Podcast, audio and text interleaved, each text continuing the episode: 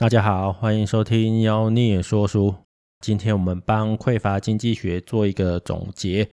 读完一本书呢，我自己是会很努力的想要把书上的一些概念应用在生活上了。所以这一集我就来聊聊我自己是怎么样尝试的把匮乏经济学里面的一些想法跟理论应用在生活上的。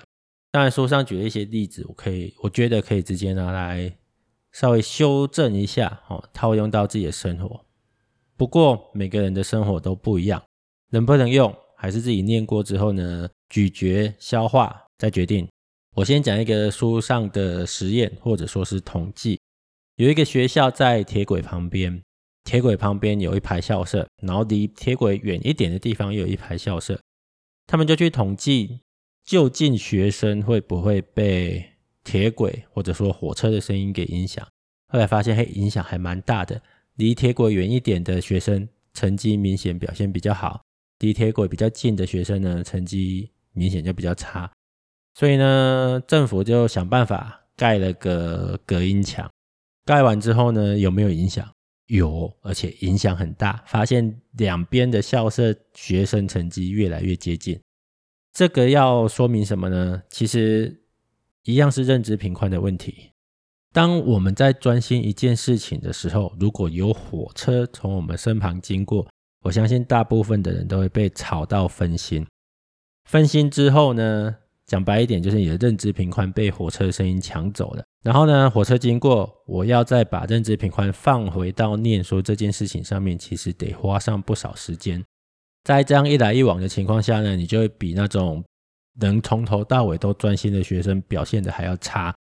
从上次讲断舍离到后来的数位深度大扫除，再到匮乏经济学，其实除了现实生活中的断舍离之外，我也常常讲说，人生中其实很多东西需要断舍离，因为很多的我们意料之外的，或者根本没有注意到的东西。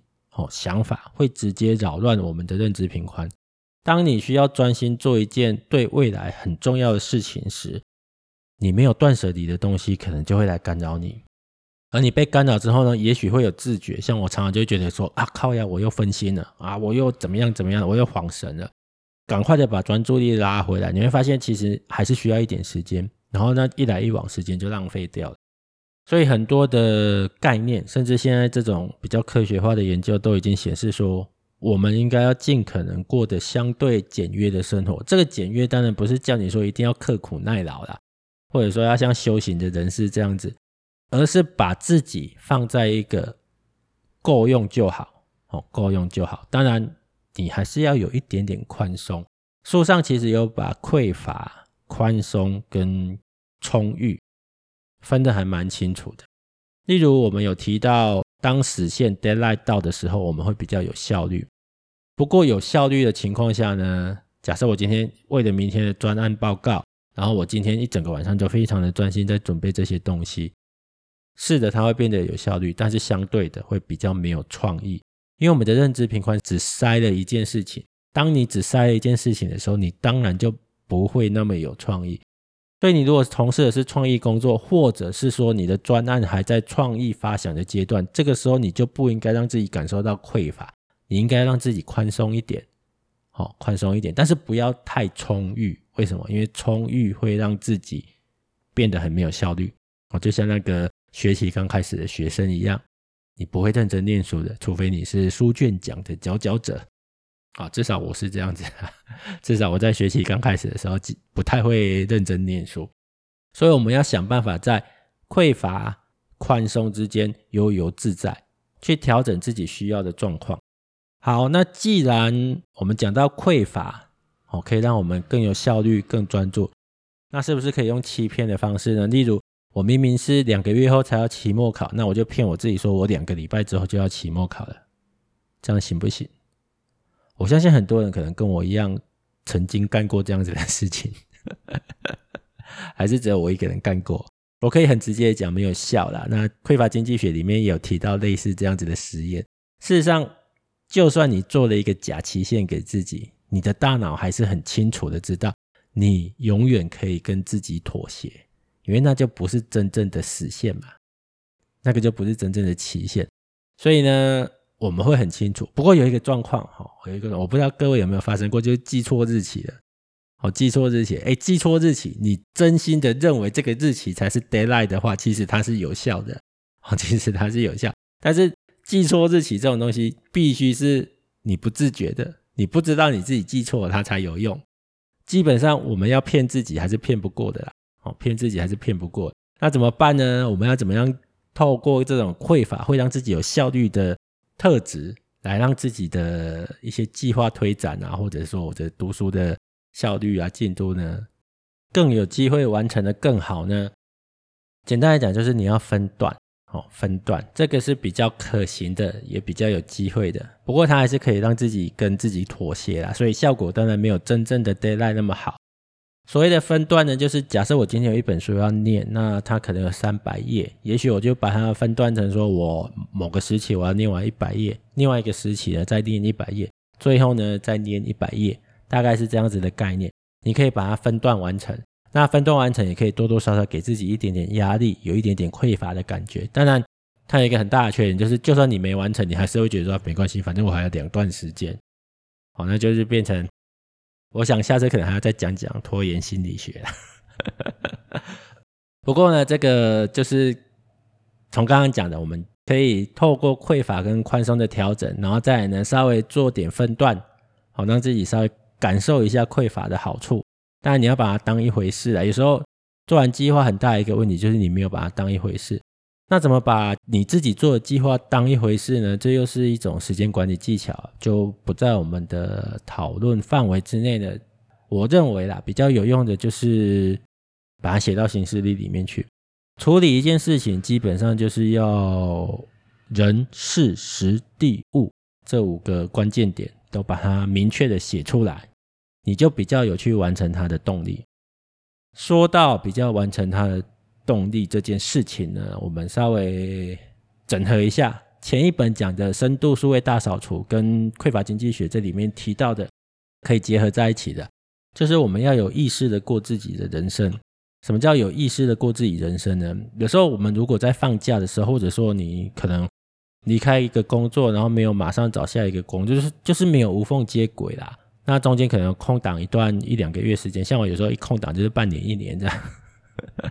然后呢，有时候你过日子过到不知道自己在过什么，就是你很顺其自然，反正呢时间到了就起床，你也没有特别安排什么时候起床，你就睡到自然醒嘛。刚开始会很爽啦，一阵子之后你会发现你的生活是随波逐流的，你没有去做所谓有意识的生活。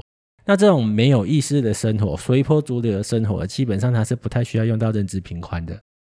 反过来说，如果你是有意识的生活，你有用到认知频宽去过日子的话，在数位深度大扫除跟匮乏经济学里面都有跟你提到，这样子的情况，你的人生会有一种满足感。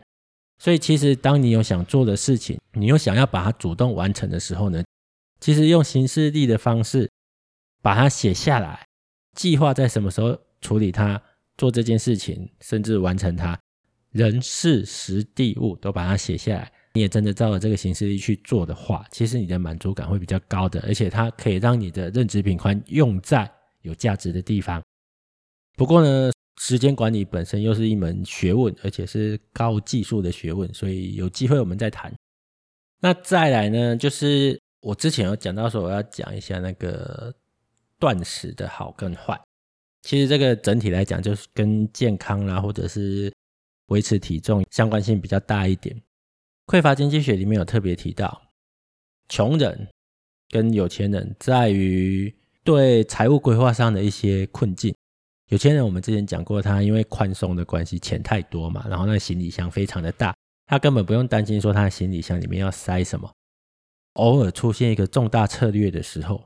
因为他平常其实就很轻松嘛，所以这个时候呢，他只要征召他的认知频宽来处理这件事情，基本上他的策略品质会很高。但是穷人呢，因为实在是太穷了，太匮乏了，他的行李箱小到不行，而且平常就塞满了很多有用的不没用的，全部塞在里面。穷人平常就已经花了很多的认知频宽在处理这些事情上面，如果这个时候出现一个很重要的。财务策略需要他下决定的时候，他就很容易做出错误的决定。所以呢，书上建议把复杂的事情简单化，才能好好应用你的认知频宽。例如，经济学校试过一些方式，怎么样提高一些上班族啊或者穷人的存款率？就是让他们签一纸合约，这个合约里面就是写到说，如果他的收入上升了，会愿意提拨更多的收入，哦，愿意提拨更多的薪资存到他的存款账户。如果他不愿意的话，到时候再提交另外一份申请书就可以了。这样有什么好处呢？因为大家都很懒，而且我刚刚讲的，穷人基本上没什么认知频宽可以去处理这些重大的财务策略，只要他们一开始决定好就可以了，不用一直一直下决定。另外一个方式呢，就是失败率非常高的，就是每次薪资发下来呢，就发一张合约书之类的，问他这一次你要不要存钱。当然，基本上这个存款率就是大幅降低了。所以这里有一个关键就是。很重要的事情，你尽可能把它打包起来做一次就好了。然后呢，想要阻止自己的事情，你要把它变得复杂一点。好，这里要讲到那个我入坑电子书之后，有几个要求我自己不要花太多钱的策略，大家可以参考一下。现在很多电子书平台其实你都可以储值，那储值有好处啦，基本上就是有一些优惠。当然，他会给你这些优惠，就是希望你储值。为什么希望你储值呢？因为你储值之后买东西会买书会变得更方便一点，而且反正你都储值嘛，钱放在里面不用白不用。事实上，它会加大你的消费金额。如果你今天每次哦要消费都变得很复杂的话，哦，例如我在那个 Google Play 上面，我就没有绑信用卡，因为绑了信用卡之后，你只要刷一下指纹就消费完成。那你如果没有绑信用卡，每次消费你们按一大堆东西，有时候就按一按就觉得干 算了，我不要买了。这就是一个很关键的东西。当你想要控制某些事情，不要太冲动的时候，你要把它复杂化。因为所谓的复杂化，就是每次都要征召你的认知频宽。反过来，如果是重要的事情呢，你就要把它简单化。例如之前我。跟人家聊天的时候，都会说存款可以存那个什么零零五零嘛，台湾五十指数。最简单的方式就是每个月定期定额扣款，这有什么好处？就是你只要做完一次就好了，基本上你不要去改动它，它就固定的把你的户头的钱丢到零零五零里面去。那你可以把它当存款或者是当投资啊。关于投资的事情，其实很多 podcast 都有在讲了，我就。不赘述了，有兴趣的自己到咖啡馆来跟我聊聊。顺便工商一下，我很久没工商咖啡馆了。现在天气比较凉了，很适合喝咖啡。然后最近会有新的甜点上市，那有兴趣尝鲜的啊，或者是想知道更多的，可以上我们无私咖啡的粉丝团。总之呢，很重要的事情会建议你把它简单化，好，做一次就好了。然后除非你有想要改动，你得再征召一次认知频宽，不然的话呢，基本上它就是这样子的。有存款这件事情，你就是固定的做完一次就好，然后固定让它不断的提波，自动的提波，这就是把复杂的事情简单化。那如果要用匮乏经济学的角度来说的话，就是重要的事情，你尽可能的用一次认知频宽就把它做完；不那么重要的、需要克制的事情呢，你要把它设计成要不断的征召你的认知频宽。那人类都是懒惰的啦。当你要不断做一件事情才能把一件事情完成的时候呢，你的失败率就会很高。所以，如果你想让某些事情失败的话呢，就是把它变得要不断的征召认知频宽。好，反过来也一样。好，那回来讲一下断食跟减肥这件事情。断食，哦，我们前几集有讲到说，你肚子饿的时候，你就只注意到食物嘛，然后不小心就会吃太多。不过断食有一个好处的，它虽然会让你肚子饿，哦，断食嘛，就是要让你有饿的感觉，然后增加你的胰岛素敏感度。很多人很喜欢听我讲营养学，不过这个东西又太专业了，聊聊天还行，做成节目我就觉得自己有点不足。好，回来讲一下，断食就是会让你肚子饿，然后理论上呢可能会增加你的胰岛素的敏感度，好处不少啦。那对我来讲最大的好处是什么？你不用去思考每餐要吃什么。断食的话，简单的讲，以一六八来说，我就会把它弄成一天一餐。那一天一餐不是说你就真的只有吃一餐的热量哦，你还是要算好你一餐至少多少热量。那我自己的算法很简单，就是蛋白质足够就好。蛋白质是三大营养素里面最重要的啊，当然你也可以讲是七大营养素、八大营养素、九大营养素啦。总之呢，蛋白质是我在计算热量的时候最重要的一个东西。只要蛋白质充足的，那我会刻意的稍微减少一下淀粉的比例，脂肪原则上我不会计较太多，尽可能的把一餐的热量控制在一天的需求量以内。你如果要减重的话，就是这样子。这样子呢，即使你饿了肚子，然后食欲大开，你的认知频宽被你的食欲征召了。你也不至于吃过量，除非你去吃吃到饱了，但是总不可能每天都吃到饱吧。所以对我自己来讲，我如果只煮一餐的话，那一餐我就会事先把该做的东西或者该吃的东西大概的计算一下，然后一一口气丢下去煮一煮，然后一餐解决这样子。这样有什么好处？我只有那一餐需要征召到认知频宽，我不用每一餐都去挑战我自己的食欲。那平常肚子饿的时候就放给他饿吧，因为本来就决定了。这个就是我刚刚讲的，你把复杂的事情简单化，其实是比较有机会达成你的目标的。当然了，这里面牵涉到的东西还有很多，那大家还是要依据自己的身体状况去调整。好，我们讲了钱，哦，讲了食物营养这个东西，我们要聊聊这个节目的本质书。我知道很多人会觉得说读书不是他平常的兴趣或活动。甚至我在跟人家聊书的时候，很多人都会觉得说：“啊，读书也不见得有帮助嘛。”我甚至还有一集是讲说，为什么市面上的经营管理书籍没屁用。事实上，读书，我个人觉得它是一个从内而外的成长方式。好，所以我一直在推广阅读这个东西。当然，阅读还是有高低之分。很多人都说职业无贵贱啊，或者是什么东西没有高低之分，我觉得还是有啦。不然怎么会有专家跟非专家的差别？所以阅读本身，我认为它还是有高低的分别的。你可以很有效率的阅读，哈，让你的同一个同样的时间，同样阅读一个小时，你获得的就是比没有效率的阅读还要多。那一样，我们要把复杂的事情简单化。如果你今天是不习惯阅读，或者是不擅长阅读的人，我会建议你就是。跟断食一样，你就是规划一段时间，也许一个礼拜一次就好。那你可能一个一次就安排个两个小时、三个小时之类的。当然，你也可以用所谓的番茄钟，因为前阵子有在也是九十九块番茄钟效率，番茄钟工作法，十五分钟为一个单位，各种方式、各种时间管理方式可以去处理。总之呢，基本概念，我们现在在讲匮乏经济学嘛，我们的基本概念就是把复杂的事情简单化。然后我之前也提过说，一本书你可以把它切成几段。现在书上都有章节嘛，就算是小说也常常都有章节，你也可以透过这种章节去分段。也许我这次就是只读一个章节或两个章节，几页到几页，规划好之后呢，你也不用想太多，就照着这个时间去做。我觉得也是一个方法啦。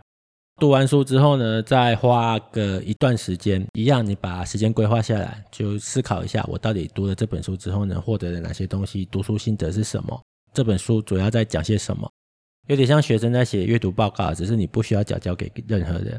那我自己在做 Podcast 之后，其实有跟以前有点像，因为以前我就会办读书会嘛。那读书会基本上就是我一个人在讲比较多，因为我通常是最认真读的那个人。开始录 Podcast 之后，也是类似这样的概念。读书之后呢，你把它做成一个，不管是讲座或者是节目，说给大家听，其实是一个自我复习的一个很好的方法。简单的来说呢，就是除了读书之外，你还要有输出。当然，你也可以写写部落格了。我以前也会写部落格，我觉得还蛮不错的，大家都可以参考一下。这个东西呢，其实就是透过匮乏经济学里面，让我们了解到说我在什么时候哦，应该把认知频宽放在什么东西。我们还是拉回来这个整个整本书的主轴，很重要一个观念就是认知频宽。我要把认知频宽用在什么地方，然后什么时候呢？我要节省着用，什么时候呢？我可以稍微宽松一点的用。哦，你需要创意的时候呢，就多给一点认知频宽；你需要效率的时候呢，就记得把认知频宽稍微规划一下再用。再来呢，记得把它用在最重要的地方。我觉得匮乏经济学可以让大家对于人生中最重要的事情有一点点不同的看法，哦，有一点不同的看法。像我们也提到说，他们观察很多父母在认知频宽缺乏的情况下，回到家会容易对家人发脾气，对小孩进行打骂教育。我想大家都有类似的经验啊。当压力很大的时候，脾气确实是比较不好控制。那反过来说呢，我们有时候发现家人亲友脾气不太好控制的时候，也许多关心一下，或许他有什么压力在身上，甚至可能是他自己没注意到的，帮他观察一下。那我们最后总结一下，跟断舍离好，还有数位深度大扫除一起讲。其实人生中很多的资源都是很稀缺的，不管是我们看得到的金钱，看不到的时间，甚至匮乏经济学里面给我们的新观念，认知贫宽这个东西，其实它都是有限的。在有限的情况下呢，我们要怎么样去运用它？怎么样让它发挥最大的价值？其实是整个断舍离要讲的一个重点。毕竟我们在一个消费主义的年代里面啊，很多东西我们是不自觉的被洗脑。我讲的很直接、很白话，也很残酷，确实是被洗脑的。可能有很多人会跟我一样，曾经对某个东西着迷，然后呢，想要买回来就排队啦，甚至等发表会啊，消息一到了我们就下单，然后等收到的时候就觉得，哎，原来只是这样子。哦，人生也没什么改变，生活也没什么改变，了不起就。拍个开箱文炫耀一下，这样，但是手头上的重要资源已经转移一部分给这些贩售商品的厂商了。在这样子的情况下，接触了断舍离啦，还有我们讲过的这几本书之后，你会发现，很多时候这些资源是可以放在更重要的地方的。我们的家人需要，我们的亲友需要，甚至呢，有一些需要我们帮助的人也需要这些东西，不管是家人、时间，甚至是认知平宽。我在这一季的开头有讲到说，这一季我们的主轴就讲断舍离嘛。我想以后只要有机会，我还是会不断的讲到断舍离啦。毕竟它在我的阅读生涯里面，哦，确实是影响蛮大的一个观念。但书断舍离那本书本身讲的东西还蛮，我觉得还蛮浅显易懂的。只是现在透过各种，至少我们这一季讲的这两本书，其实它都有一些科学的研究在里面。也证实了断舍离并不是一个虚无缥缈的观念，它是有科学支持的。说到科学支持，其实匮乏经济学里面就有提到，当认知平宽，或者是说当我们的一些时间占用在七成以内的时候，其实效率是最好的。有一个例子就是，如果有一个秘书啊或者一个特助工作的特别勤劳，然后被你的上面的主管发现了哦，他的工作效率特别好。但是他还有空闲的时间，在效率为上的组织里面，就可能让他多承担一点工作。这个时候呢，往往会让他的工作效率反而变糟糕。我们都有一个经验，就是我在某个工作上如鱼得水，那如鱼得水的结果就是我有一些些空闲的时间，可以让我自己放松，做我自己想做的事情，甚至是放空都好。然后不小心被发现了，就被塞了更多工作，因为反正你还有空嘛。然后你就发现被塞了更多工作之后，不仅被塞的那些工作没有好好的做完，你原本可以好好做完的工作呢，品质都下降了。为什么？因为它违反了七成原则。人类是需要休息的，人类是需要放空的。而断舍离就是不管在有形的跟无形的情况下，都让你有放空的空间。所以不要把自己的人生排得满满的，也不要把行事历排得满满的，也不要把你的认知频宽塞得满满的，这都是很重要的一个关键。那断舍离就是提供了我一个这样子的观念，我觉得它还蛮受用的，给大家参考参考啦。好，最后再帮这一季的两本书工商一下，虽然我没有收广告费，就是《深度数位大扫除》跟《匮乏经济学》，我觉得都是很棒的书，好，大家都可以买回家自己看一下。那如果有任何的感想，也欢迎跟我分享，跟我讨论。今天的节目呢，就先讲到这边，谢谢大家。